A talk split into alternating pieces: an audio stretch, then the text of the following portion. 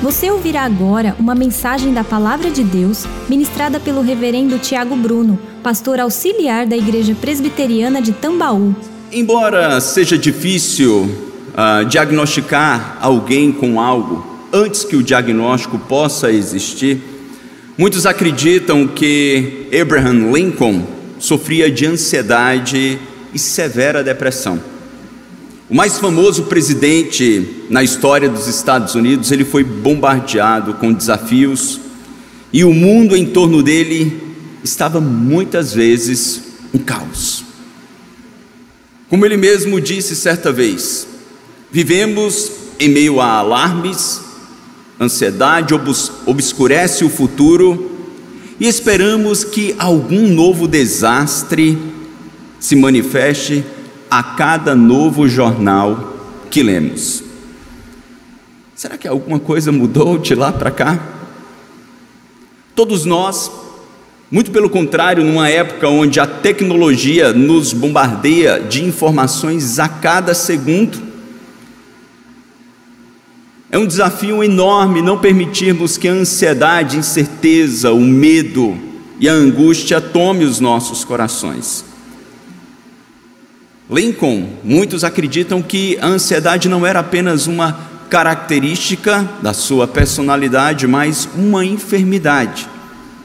E é inquestionável uh, o fato de que o desenvolvimento da medicina trouxe sim a possibilidade de muitas pessoas que lidam com esta enfermidade psíquico-emocional possa ser tratada devidamente, medicada devidamente e então avançar. Mas nós nos perguntamos como distinguir até onde nós estamos lidando com uma enfermidade, onde a administração de medicamentos e terapias elas nos trarão a solução? Até onde o que vivemos é fruto de traumas de um mundo caótico ao nosso redor? E até onde o que enfrentamos em nossos corações com ansiedade é fruto do pecado. E aí já vai uma dica de leitura para, para os irmãos. O Dr. Edward Welch, ele trabalha muito bem sobre isso em um livro por título Blame It on the Brain, ou A Culpa Está no Cérebro, uma distinção entre uh, disfunções químicas cere cerebrais ou desordem cerebral e desobediência.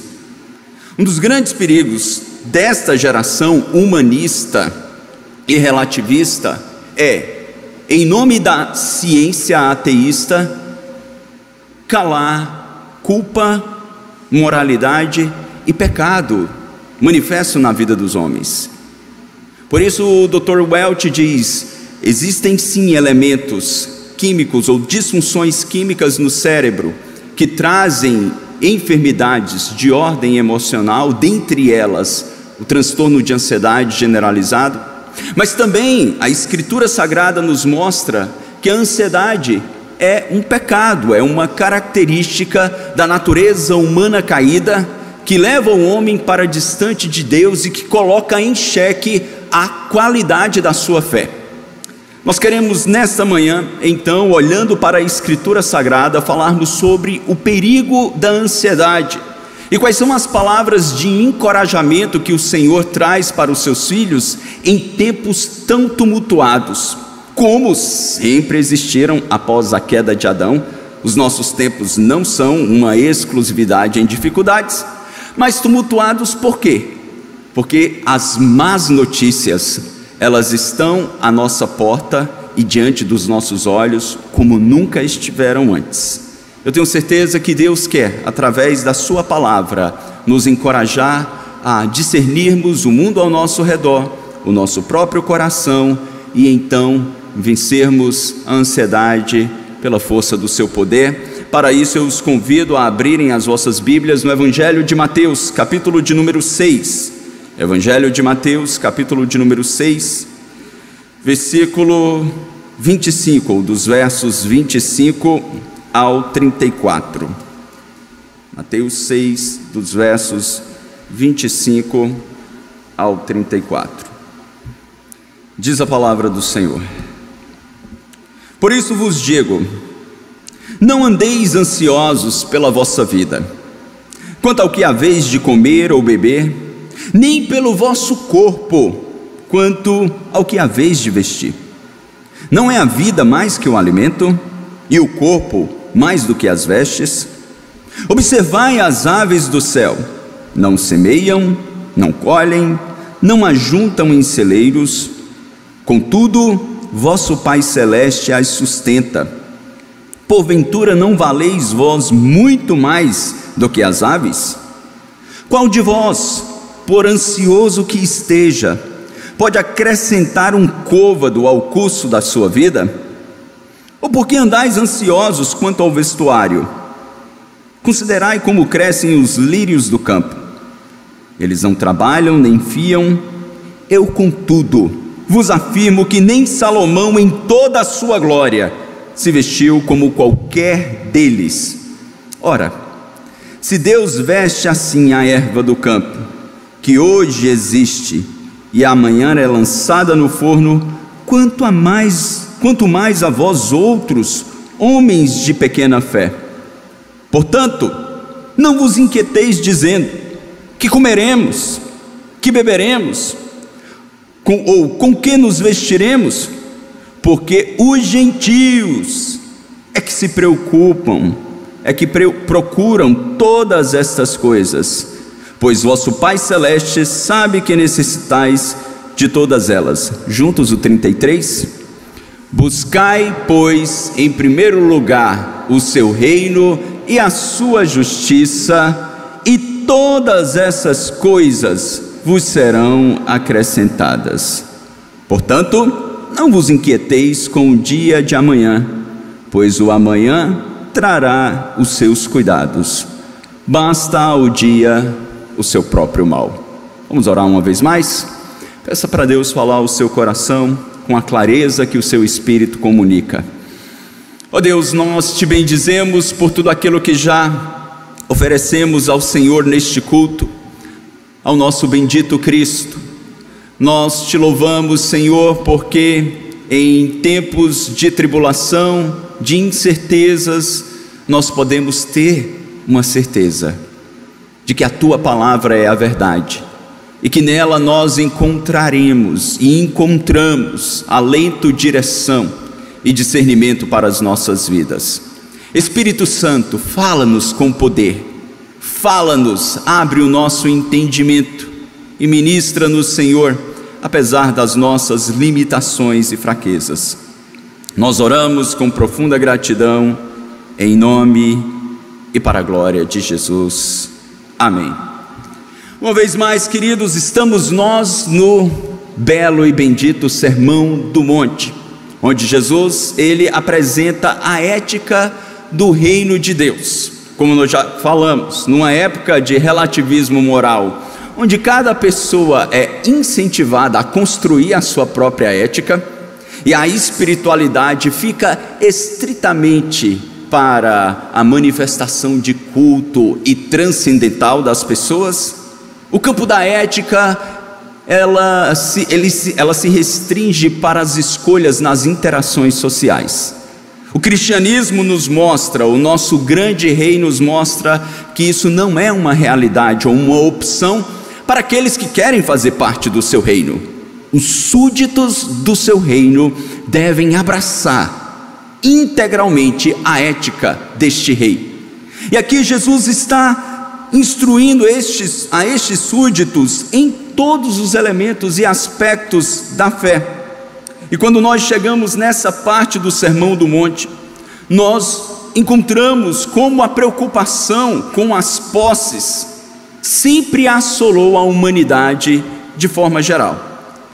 Se vocês olharem em Mateus nos versos, no capítulo 6, os versos 19 ao 24, Jesus ele foca na atitude do ser humano diante da luxúria, diante da abundância das posses e dos bens. Contudo, quando nós olhamos para esta sessão, ele vai para o outro extremo. Ele foca na atitude dos homens diante daquilo que é essencial, que é básico, que nós necessitamos para a subsistência, como alimento, bebida, vestimenta. São as necessidades mais elementares do ser humano. Então vejam, nessa sessão, a primeira parte, ela tem um foco nas pessoas afortunadas que tendem a confiar nos seus recursos e na, na estabilidade que elas supostamente construíram. E na segunda parte da sessão, então, Jesus ele foca nas pessoas mais simples e humildes, que tendem a duvidar da provisão de Deus diária para as suas necessidades mais elementares. Quer o homem seja rico ou pobre, irmãos, a sua atitude diante das posses materiais é um agente revelador da sua condição espiritual. Eu vou repetir. A atitude que todo ser humano tem diante das posses materiais é um elemento revelador da sua qualidade ou da qualidade da sua fé. Como uma criatura criada, terrena, naturalmente nós somos preocupados com a nossa subsistência. Contudo, Jesus está mostrando que esta preocupação, ou zelo, ou cuidado conosco, com os nossos, não podem atingir um ponto de colocar em xeque a nossa confiança naquele que é o sustentador e provedor de todas as coisas. A nossa relação com este mundo é também um agente revelador da condição espiritual. E apenas para ilustrar para os irmãos o quanto a Bíblia se preocupa com isso, eu já falei isso aqui no outro momento, mas 16, prestem atenção, 16 das 38 parábolas que Jesus contou, 16 delas falam sobre dinheiro. Um em cada 10 versos do Novo Testamento também tratam sobre este assunto. A Escritura ela tem aproximadamente 500 versículos sobre oração, um pouco menos de 500 versículos sobre fé, e pasmem, a Bíblia tem mais de 2 mil versos que falam sobre dinheiro. E não é porque a Escritura é materialista, muito pelo contrário, é porque Deus, em Sua soberania, sabia muito bem que o homem caído em pecado, ele tende a inclinar o seu coração para o materialismo, colocando o fundamento da existência humana nas posses e passar a duvidar da manifestação do poder providente de Deus e tirar os seus olhos daquilo que é eterno. Então, o coração dessa mensagem é não apenas ou não apenas manifestarmos preocupação com as nossas necessidades. É uma ordem é para nós não andarmos ansiosos. Em três momentos, Jesus ele repete esta admoestação, nos versos 25, no verso 31 e no verso 34. Então eu gostaria de um modo breve olhar para os irmãos, com os irmãos, para três atitudes ou três razões pelas quais, como filhos de Deus, como súditos do reino, nós não podemos permitir que a ansiedade domine os nossos corações. Em primeiro lugar, Jesus nos mostra no, no verso 25 que a ansiedade é um ato de infidelidade a Deus. Viver ansioso é viver de modo infiel diante do Pai.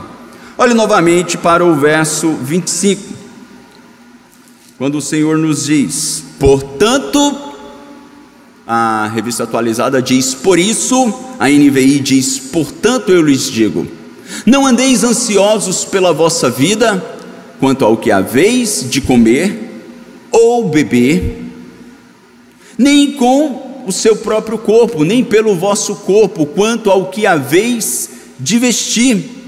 Não é a vida mais do que o alimento, e o corpo mais do que as vestes? Este verso que começa com uma conjunção conclusiva, portanto, ou por isso, é uma referência ao verso anterior. Se você olhar comigo novamente, olhe o verso 24. O que que Jesus disse antes de tratar esta sessão sobre a tentação de duvidar da provisão. Ele diz no 24: Ninguém pode servir, vamos ler juntos o 24? Ninguém pode servir a dois senhores, porque ou há de aborrecer-se de um e amar ao outro, ou se devotará a um e desprezará ao outro. Não podeis servir a Deus e às riquezas. Vejam só, Jesus está tratando para parte da sua audiência afortunada que tendia a confiar em suas posses e fazer das suas posses materiais senhores dos seus corações, e ele conclui essa sessão dizendo: Olha, não há como você servir a dois senhores, porque você agradará a um e aborrecerá a outro, ou o Senhor Deus, Yahvé, será o dono do seu coração, ou Mamon, e é a palavra no original utilizada, que era Deus das riquezas, ele se assenhor, terá o senhorio do seu coração, perdão.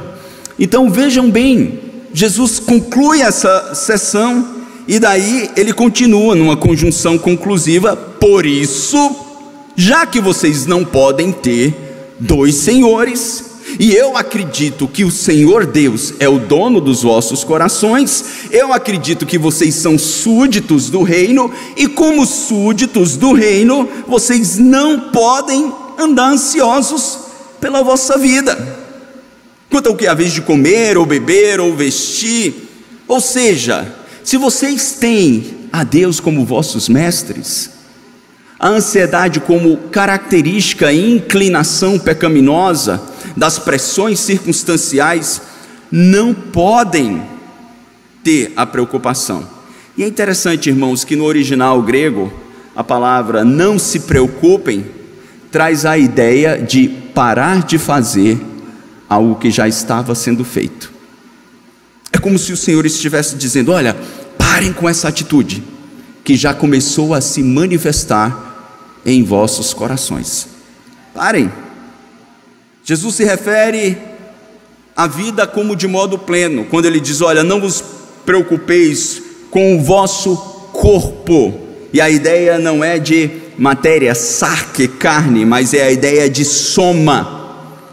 Jesus está dizendo: não andem ansiosos com a integralidade do vosso ser, das vossas vidas em relação às vossas necessidades físicas, necessidades emocionais, necessidades ah, espirituais. Não permite que a inquietude vos domine em nenhum destes aspectos. A grande questão é que este é um dos pecados mais frequentes na vida dos cristãos. E que nós tratamos até de um modo banal. Não, é, eu sou uma pessoa ansiosa. E nós ouvimos isso com a maior naturalidade da boca uns dos outros. Agora nós não ouvimos da boca de ninguém que se diga cristão, não, eu sou eu sou uma pessoa adúltera. Não é? Eu sou alguém que rouba. Vejam como nós somos preconceituosos, potencializando muito mais alguns pecados em detrimento a outros. Uma vez que a Escritura diz que todo pecado é uma afronta direta ao caráter santo de Deus, todo e qualquer pecado fere a santidade de Deus, nós cristãos, tantas vezes potencializamos, principalmente na vida da igreja, alguns pecados, mas principalmente de ordem sexual, do que outros pecados, que aparentemente não prejudicam tanto as outras pessoas. Mas lembrem-se, Pecado significa literalmente errar o alvo. É errar o alvo que Deus estabeleceu para as nossas vidas. E quando nós afirmamos que Cristo é o Senhor e nós somos súditos do seu reino, e nós permitimos que as preocupações da nossa vida integral tomem o nosso coração, nós estamos sim vivendo em pecado. Não é pecando acidentalmente ou pontualmente, mas vivendo continuamente na prática do pecado, o que é algo inconsistente com a vida daqueles que conhecem a Cristo. A palavra ansiedade no alemão, ela vem da mesma raiz etimológica da palavra estrangulamento. E é por isso que o Eduardo Welch diz que a ansiedade é um tipo de estrangulamento emocional. É impossível, é impossível você estar ansioso, preocupado e contente ao mesmo tempo. São disposições antagônicas. O apóstolo Paulo, quando escreve a maravilhosa carta aos Filipenses, a carta do contentamento, em circunstâncias muito mais difíceis do que a que nós vivemos agora. Ainda que você possa ter pensado, pastor, o senhor não conhece a minha realidade de vida. Não conheço. Mas Paulo estava aprisionado numa prisão domiciliar em Roma por causa da palavra de Deus, não recebendo do império sequer o alimento para sua subsistência. Então, da prisão, ele teria que trabalhar ou esperar a provisão de alguém que se lembrasse dele.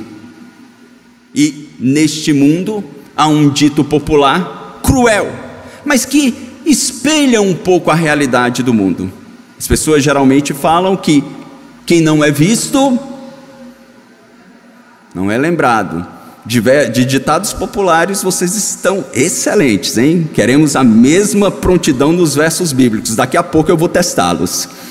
Mas voltando ao texto, vejam só: Paulo não era mais visto pelas igrejas, as quais ele plantou, não estava mais servindo aquelas pessoas, mas ainda assim dentro de uma prisão, não tendo meios de comunicação, ele pôde escrever, escrever, é, pôde dizer aos Filipenses no capítulo 4, no verso 11: Não estou dizendo isso porque esteja necessitado pois aprendi a adaptar-me a toda e qualquer circunstância. Sei o que é passar necessidade e sei o que é ter fartura. Aprendi o segredo de viver contente em toda e qualquer situação. Seja bem alimentado, seja com fome, tendo muito ou passando necessidades. Posso todas as coisas Excelente, mas esse aí também foi fácil, né? Posso todas as coisas naquele que me fortalece. Ele confiava, mesmo em um calabouço, por quê? Porque Cristo era o Senhor das suas vidas. E esta é a razão, irmãos, pelas, pela qual, a razão primária, a ansiedade, a infidelidade ao nosso Deus, por quê? Porque a Escritura diz que o Senhor ele é o dono de todo o universo. Nós não cremos, nós não cremos no teísmo aberto.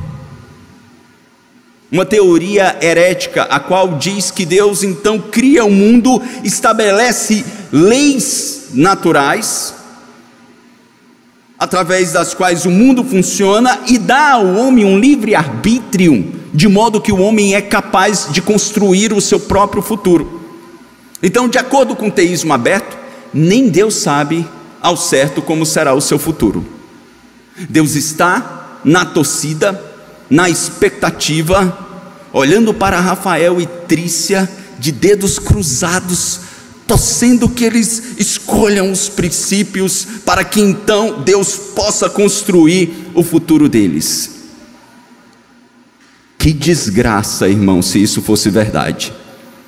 Imagine por um instante que o seu, o meu, o nosso futuro estivesse condicionado às nossas escolhas tão inconstantes, inconsistentes tantas vezes e limitadas em percepção. A palavra de Deus diz que o nosso Deus é eterno, eternos são os seus planos e o seu domínio subsiste de eternidade a eternidade sobre todas as coisas. Davi proclamou no Salmo 24, no verso 1, dizendo: Do Senhor é a terra e tudo que nela existe, o mundo e os que nele vivem. E ainda em 1 Crônicas 29, 11, ele diz: Teus, ó Senhor, são a grandeza, o poder, a glória, a majestade, o esplendor, pois tudo o que há nos céus e na terra é teu. Teu, ó Senhor, é o reino tu estás acima de tudo. Você crê que o seu Deus está acima de todas as coisas? Que Ele é Senhor sobre todas as coisas e que os planos dele Ele estabeleceu na eternidade em seu eterno decreto. Então confie e não permita que a ansiedade domine o seu coração.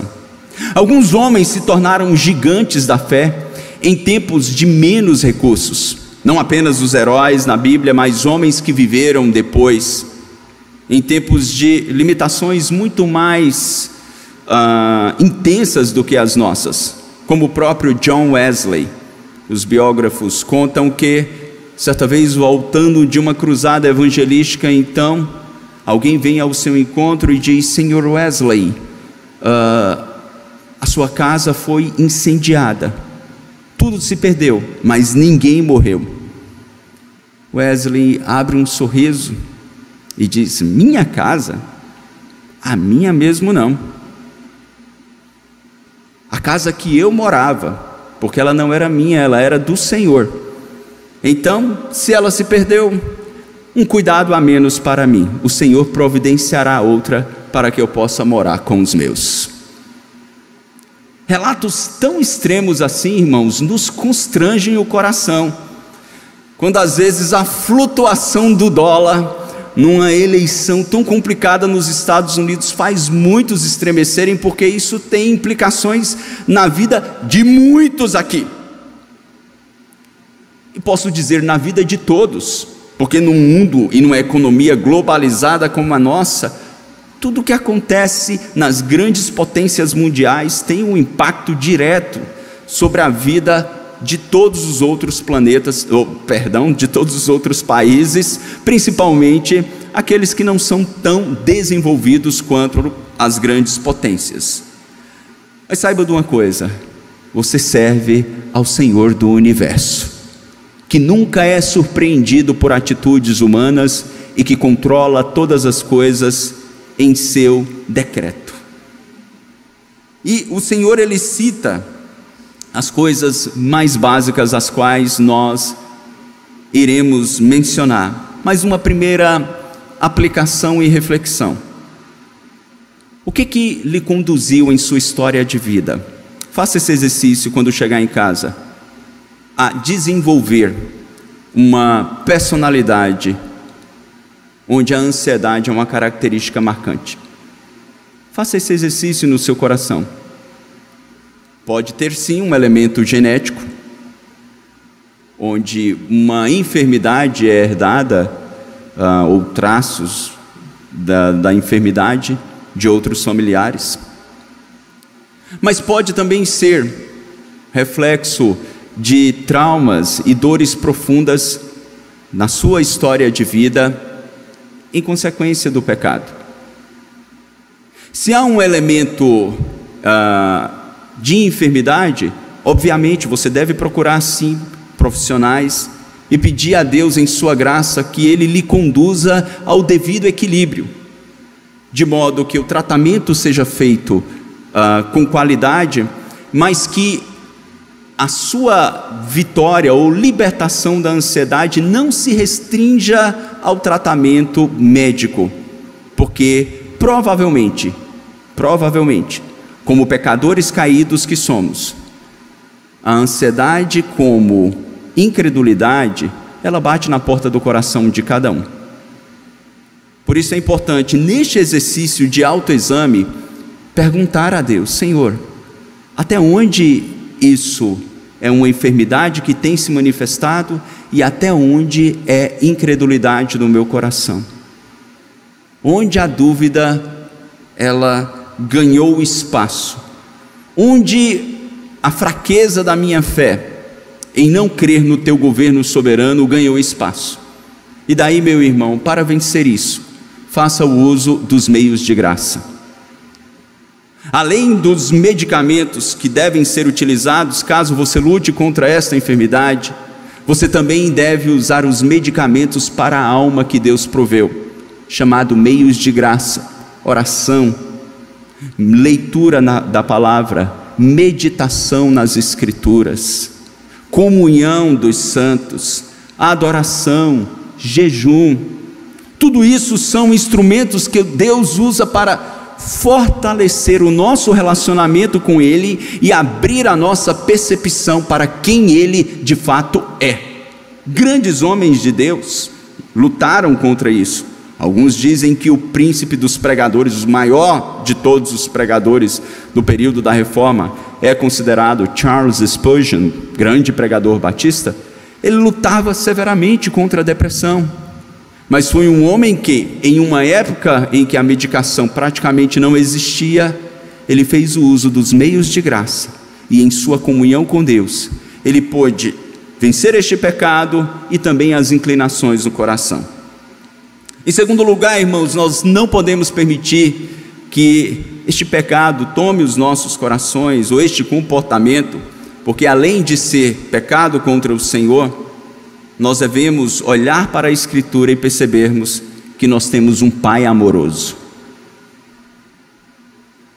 Jesus disse, olhe novamente para o capítulo 6 e agora para os versos 26 e 27 ele diz: Observai as aves do céu, não semeiam, nem colhem, nem ajuntam em celeiros, contudo, vosso Pai celeste as sustenta.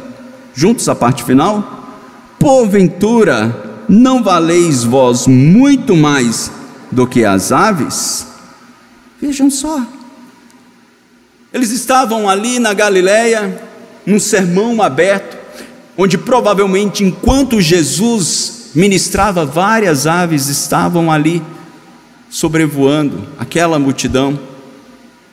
E Jesus diz: Olha, olhem agora, olhem as aves que estão passando por aqui.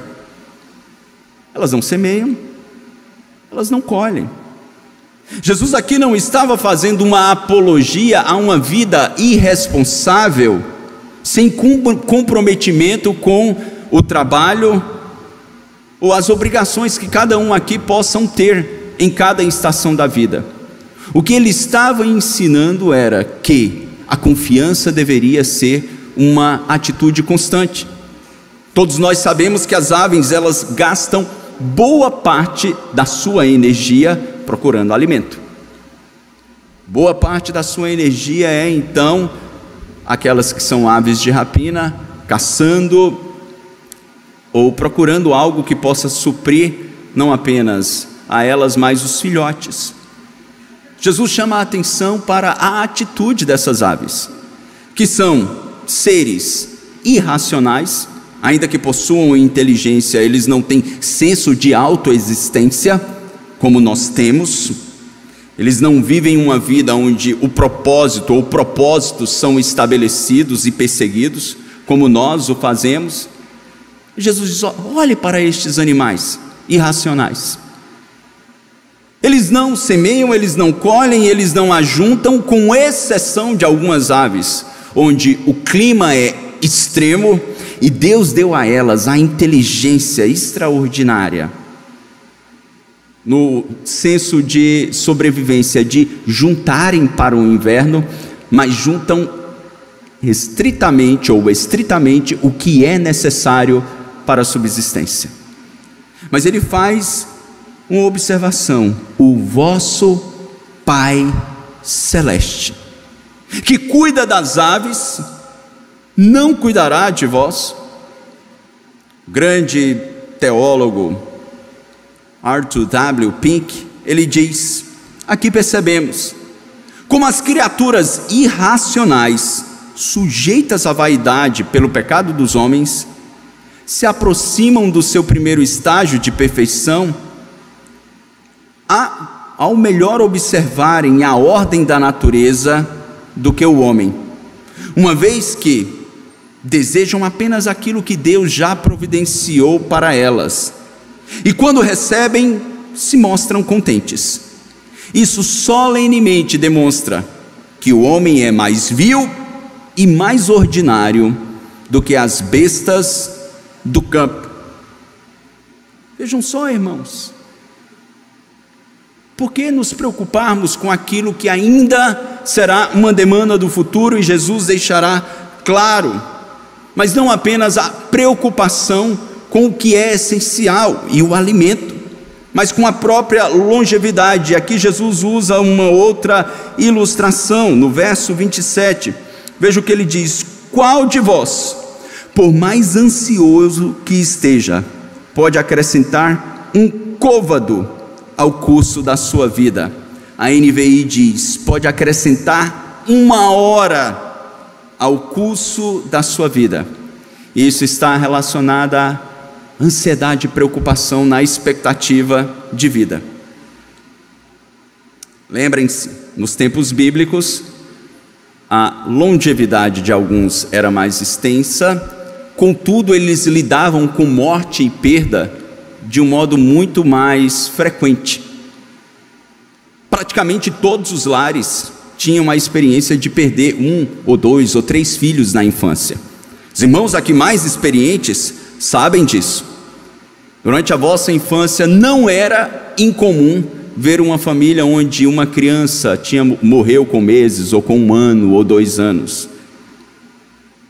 Vejam, nós temos mais recursos para a longevidade, contudo, a nossa geração é obcecada com a ideia de prolongar a vida.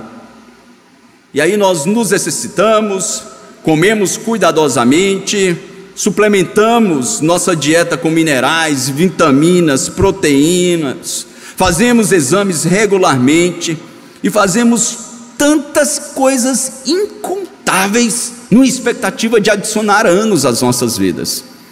Não que tudo isso não tenha valor, aqueles que me conhecem sabem que eu cuido de cada um desses aspectos aqui. Mas deixa eu lhe dizer, meu irmão, Jesus está aqui falando à sua audiência Olha, todos os vossos dias estão contados na eternidade. Todos, absolutamente todos. Não é porque Deus então olha para qualquer um de nós aqui e de repente percebe, não, eu, eu, eu vejo que Sérgio tá, ele está se esforçando, ele está comendo direitinho, ele está fazendo exercícios, olha, é, eu vou recompensá-lo. Ele está sendo um bom rapaz. Pelo esforço da dieta e dos cuidados, eu vou dar a Sérgio mais uns oito anos, vai aí. Não funciona assim, irmãos. É claro que temos a responsabilidade com tudo isso, mas eu lhe pergunto: quantas pessoas saudáveis foram dormir absolutamente sãs e tiveram ali um infarto fulminante ou um aneurisma e não acordaram. Todos nós aqui conhecemos. Tantas pessoas que entraram nessa pandemia com complicações terríveis de saúde e até hoje estão ali com as suas complicações, mas estão vivas.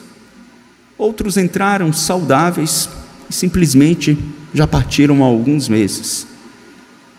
Eu reafirmo, isso não é um incentivo a uma vida irresponsável, porque nós temos a responsabilidade de nos cuidarmos com exercícios, alimentação, boa dieta, sono regular, não com a expectativa de alongarmos a nossa vida. Nós devemos fazer tudo isso porque o nosso corpo é templo do Espírito Santo e, como templo do Espírito Santo, nós devemos cuidar e zelar da boa vida que o Senhor Deus nos deu mas não importa a intensidade do nosso cuidado ou da ansiedade, Deus já estabeleceu na eternidade tudo que nós iremos viver e ninguém pode mudar isso. Portanto, Jesus diz: olha, não fiquem ansiosos com isso.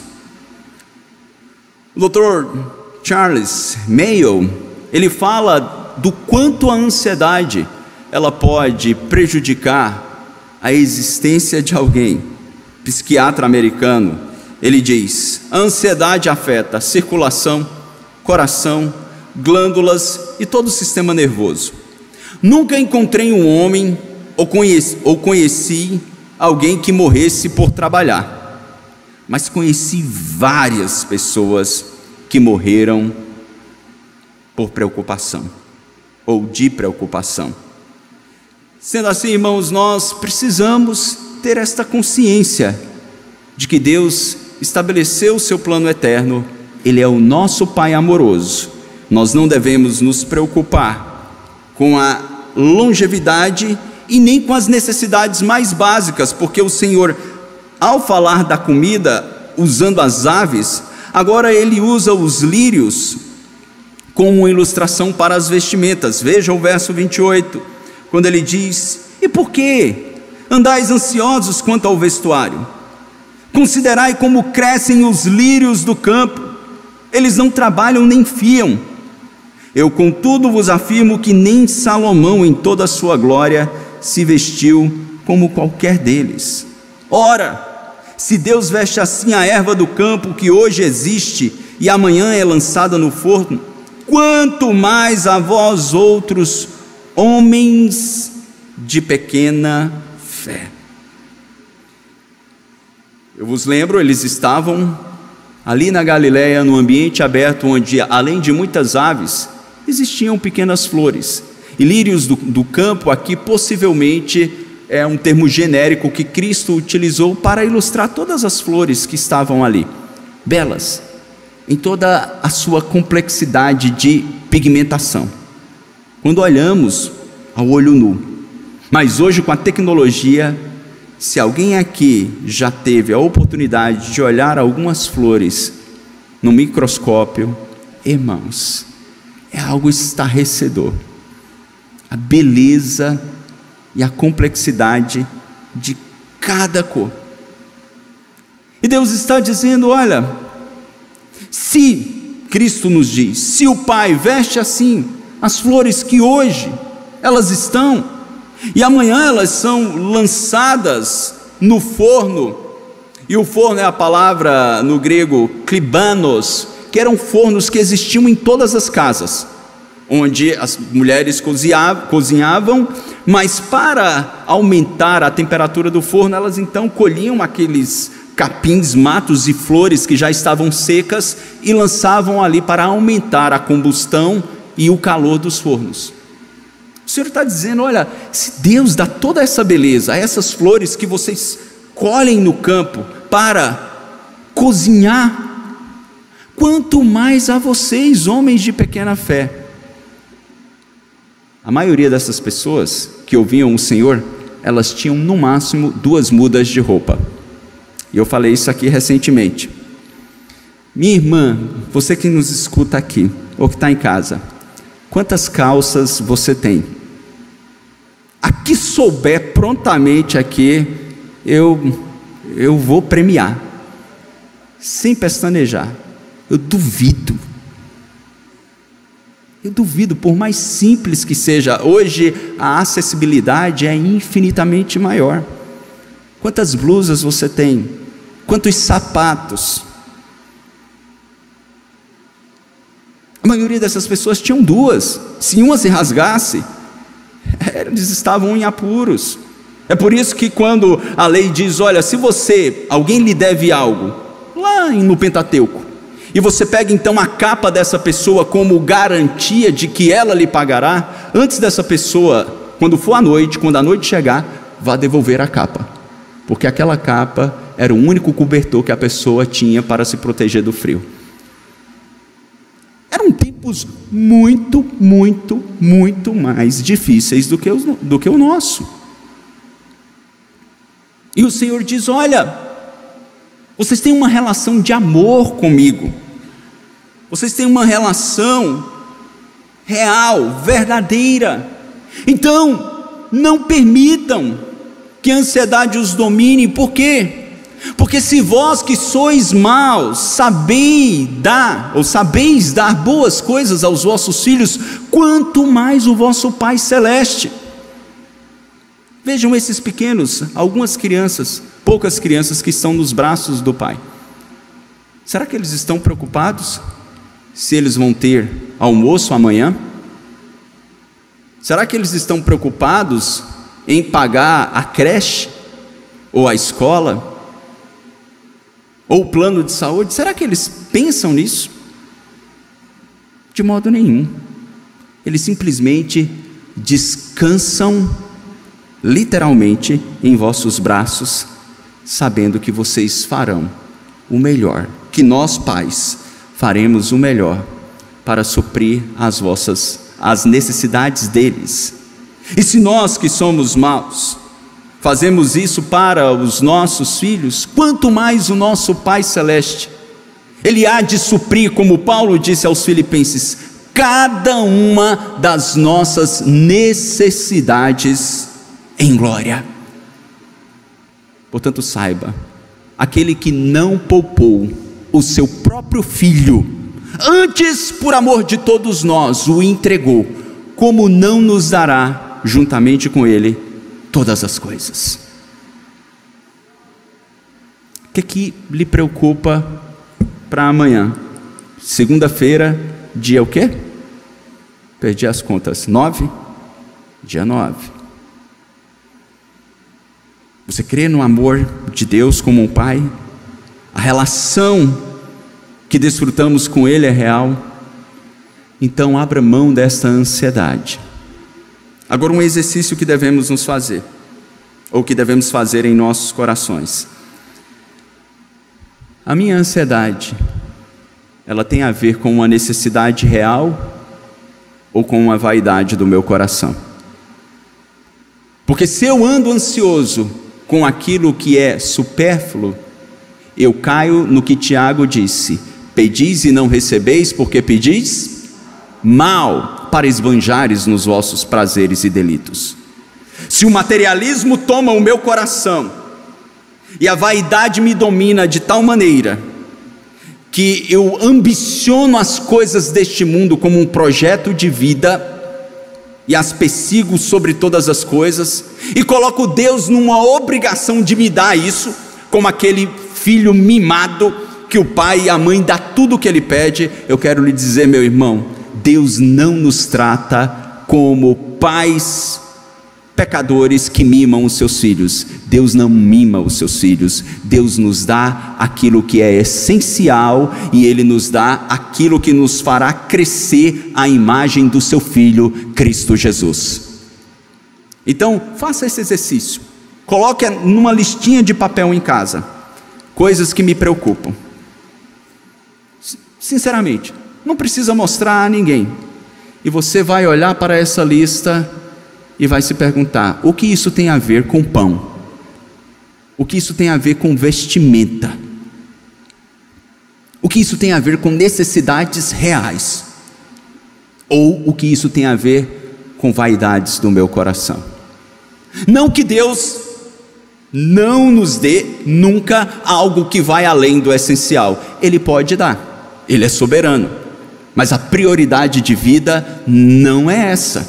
E nós não devemos colocar isso como objetivo maior. Mas se você percebe que em sua lista está ali o que é essencial, saiba, você está no melhor lugar onde poderia estar no lugar de confiança e dependência daquele que é Senhor do universo, mas não apenas isso, ele também lhe chama de filho através da sua fé manifesta em Cristo Jesus, nós recebemos o privilégio de sermos feitos filhos de Deus. Terceiro e último lugar, de modo muito breve, irmãos, nós não podemos permitir que a ansiedade domine o nosso comportamento, porque ela é incompatível com a nossa fé. Nós falamos no início que é impossível ter dois senhores, e é impossível ser cristão, conhecer a Cristo e viver uma vida entregue à ansiedade. Olha o que o Senhor diz no verso 31. Veja bem. Ele declara: Portanto, não vos inquieteis dizendo: Que comeremos? Que beberemos? Ou com que nos vestiremos? Juntos o 32 porque os gentios é que procuram todas essas coisas, pois vosso Pai Celeste sabe que necessitais de todas elas. O Senhor diz aqui, olha, os gentios, no original, etnoi, que é a palavra para povos, as multidões. Cristo está dizendo, olha, esses povos aí fora, que não me conhecem é que se preocupam com essas coisas. São eles que vivem dessa maneira, que confiam apenas naquilo que vem, que apalpam, que o seu braço alcança, e quando não tem isso, eles se desesperam. Jesus está dizendo: olha, essa não é uma atitude de quem me conhece. E nós sabemos, irmãos, não ignoramos, as circunstâncias às vezes elas nos fazem estremecer. Jesus não ignora a nossa fraqueza ou pequenez da nossa fé. Mas quando as circunstâncias, por alguma razão, nos fizerem estremecer, nós devemos ter a mesma atitude do a priori intrépido, mas pouco tempo depois vacilante Pedro. Quando na tempestade eles veem o Senhor vindo e no desespero, o desespero ele é capaz de fazer isso, a ansiedade é capaz de fazer isso, nos faz enxergar coisas que não existem. Porque quando o Senhor vem andando sobre as águas, eles dizem que era um fantasma. Irmãos, crentes judeus, andando com Jesus há quase três anos, acreditando em fantasma.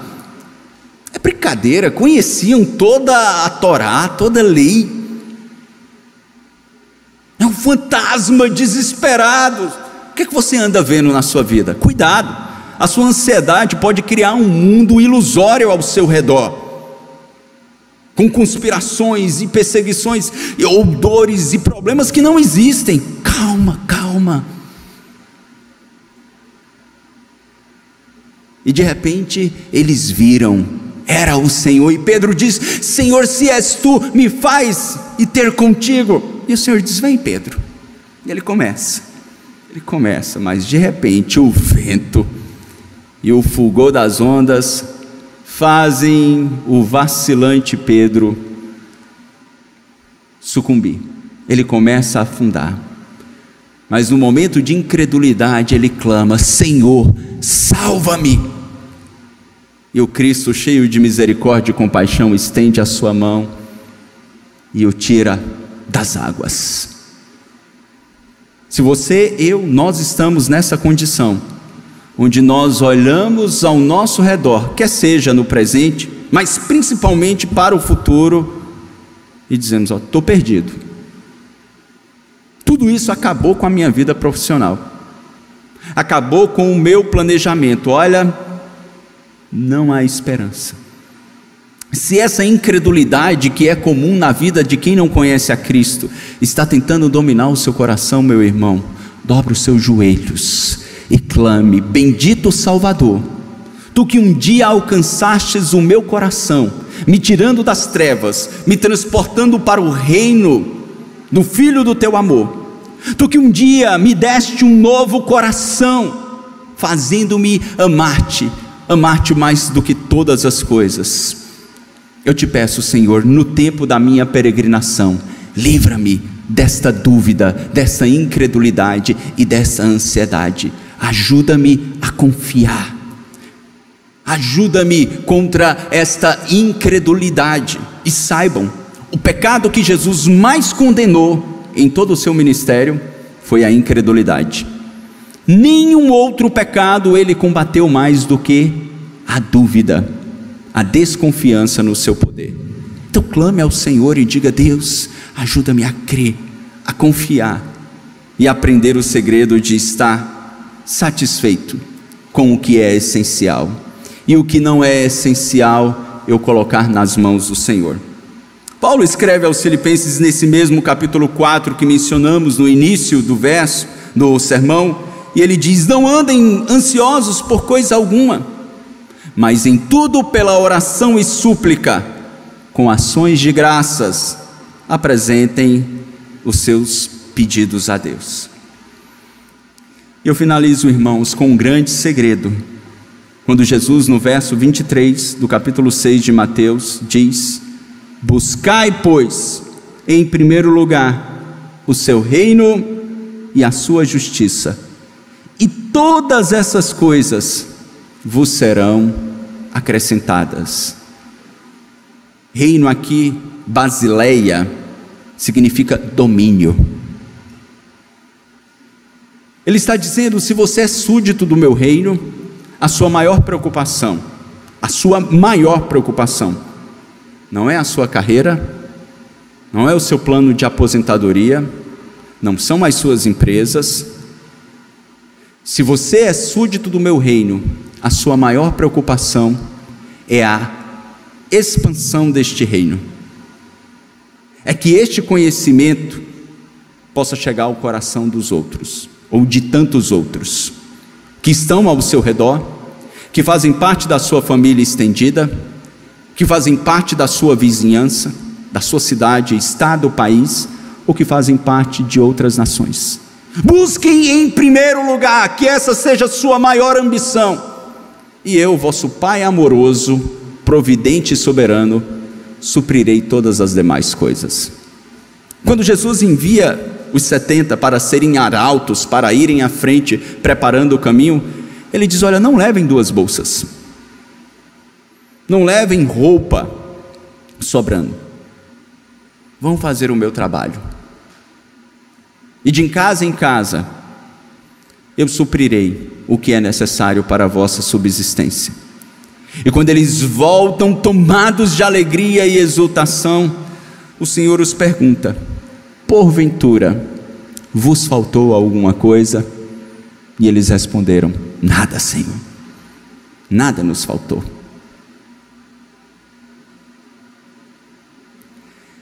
Que lugar a expansão do reino está em seu coração, meu irmão? Qual foi a última vez que você, ao estabelecer a sua agenda, colocou: Eu preciso ligar para tal pessoa que não conhece a Cristo.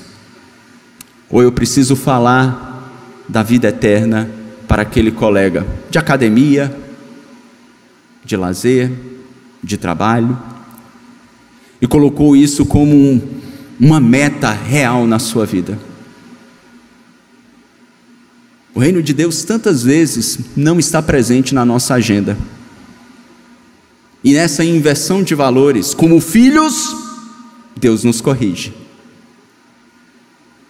E faz com que tantas vezes aflições que não deveriam estar se manifestem, para que nós possamos fazer aquele freio de arrumação e nos perguntarmos, Senhor, o que há de errado? E então Ele restabelecer prioridades. Esse exercício prático para amanhã. Pense em todas as pessoas com as quais você convive que não conhecem a Cristo.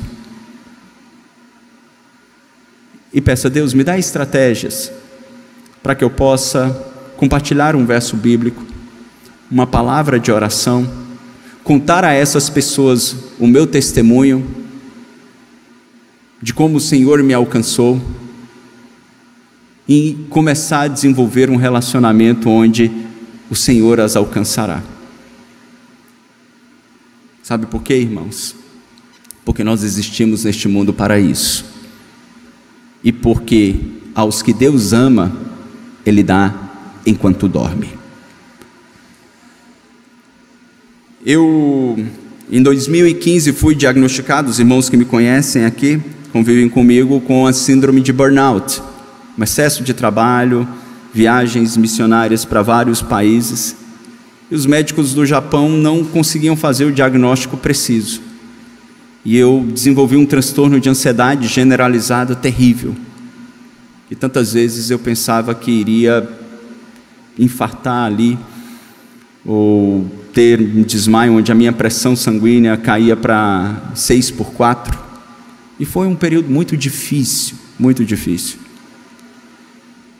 Onde eu tratei sim com medicação, com assistência, mas eu digo aos irmãos que o maior instrumento para a minha recuperação e cura foi a manifestação do poder do nosso Cristo, quando eu decidi confiar. Em um dos momentos mais difíceis para mim, que muitos de vocês aqui também já sabem, eu compartilhei essa história, foi quando eu estava numa aldeia remota na Índia. uh, registrando fotos e vídeos para do, das crianças órfãos que nós sustentávamos, e eu tive uma paralisia facial do meu lado direito. E naquela hora me bateu um desespero, porque a Zaf, que vai fazer seis anos em janeiro, tinha apenas 40 dias, e Sônia com as crianças no Japão, sozinha. E o primeiro pensamento que veio na mente foi: eu vou morrer nesse fim de mundo e os meus filhos vão crescer sem pai como eu cresci. Irmãos, foi a maior aflição que eu senti na minha vida. E quando eu pedi para um nativo e disse: Olha, por favor, me leve no hospital, ele disse: Pastor, o hospital mais próximo aqui é quatro horas e meia. Aí o desespero, irmãos, multiplicou-se. E eu só disse: Senhor, minha vida é tua, tu és soberano, os meus filhos são teus, e eu os entrego em tuas mãos. E eu pude ouvir a doce voz do Espírito Santo falando ao meu coração, naquele momento: Ainda que tu passes por um vale sombrio como a morte, não temas, porque eu estou contigo. E a paz que excede todo entendimento tomou o meu coração naquele momento. E com tantas lutas, dificuldades, aqui estou eu, pela graça de Deus, mais de cinco anos depois, quase seis anos, anunciando que as misericórdias do Senhor duram para sempre e que vale a pena confiar no nosso Cristo, porque o nosso Pai Celeste há de suprir cada uma das nossas necessidades em glória. Vamos orar? Coloque seu coração diante de Deus agora. Se a ansiedade tem sido um dos seus maiores adversários em sua caminhada, clame e peça: Senhor, ajuda-me. Ajuda-me a discernir o que eu enfrento de enfermidade, o que eu enfrento, Senhor, de pecado no coração e ajuda-me, Senhor, a tratar e a vencer devidamente isso. Nós estamos diante de Ti, majestoso, glorioso Cristo. Somos Teus servos, súditos do Teu reino. E te pedimos, Senhor, toma os nossos pequenos e frágeis corações em Tuas mãos. Ajuda-nos, ó Deus, a vencer as aflições deste mundo caído, deste mundo cheio de dores e pecado. Ajuda-nos, Senhor. Aqueles teus filhos que estão fazendo tratamento e que possuem enfermidades reais, eu peço, Senhor, a tua graça, discernimento, para separarem até onde a enfermidade vai e até onde a incredulidade começa a se manifestar. Ajuda-nos, Senhor, nesta atividade e neste exercício tão difícil, para que possamos confiar, vivermos uma vida prudente, responsável, cuidando da saúde, da alimentação, cuidando de tudo, mas não com a motivação ou a utopia de que nós estamos alongando as nossas vidas, porque a nossa vida está em tuas mãos, tu és soberano, e que nós possamos confiar no teu terno amor e graça. Nós te louvamos, ó Deus, em nome de Jesus. Amém. Você encontrará mensagens como esta, além de outros conteúdos e informações, nos canais oficiais da Igreja Presbiteriana de Tambaú no Facebook, Instagram e YouTube. Deus abençoe sua vida.